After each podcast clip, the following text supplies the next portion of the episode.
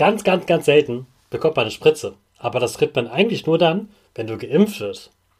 Wenn du krank bist, dann brauchst du also keine Sorge haben, dass du eine Spritze bekommst.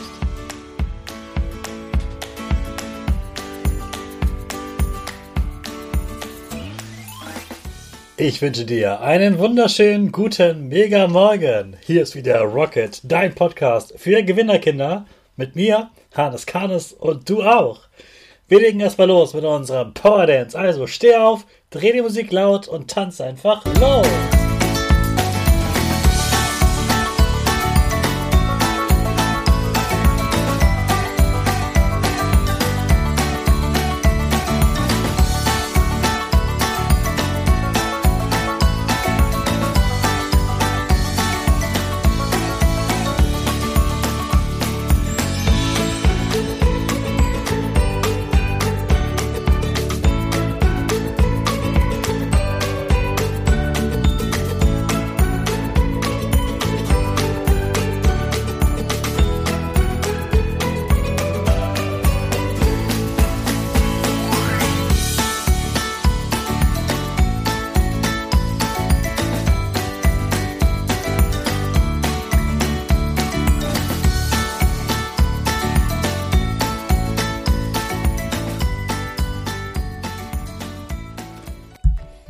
Super, dass du wieder mitgemacht hast. Jetzt bist du richtig wach und bereit für den neuen Tag.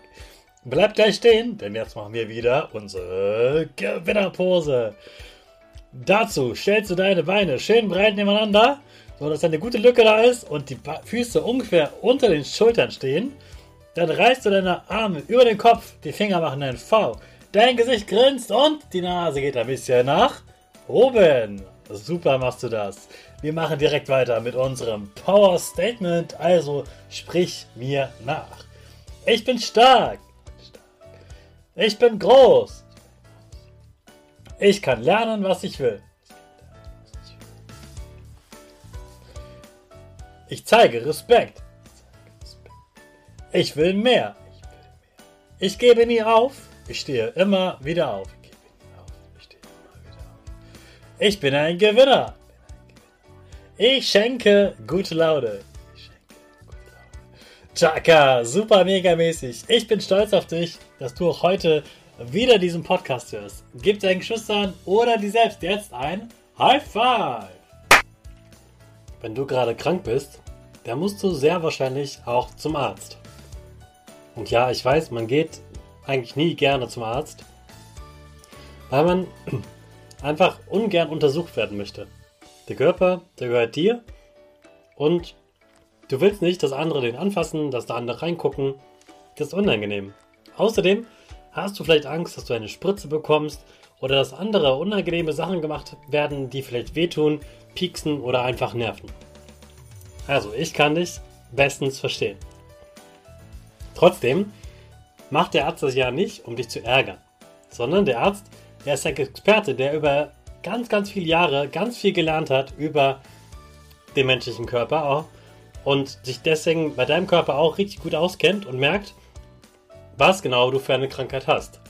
Denn du merkst, oh, ich habe Halsschmerzen, mein Hals tut weh. Der Arzt findet aber raus, welche Krankheit das ist. Es können nämlich ganz verschiedene Krankheiten sein, wenn du zum Beispiel Halsschmerzen hast.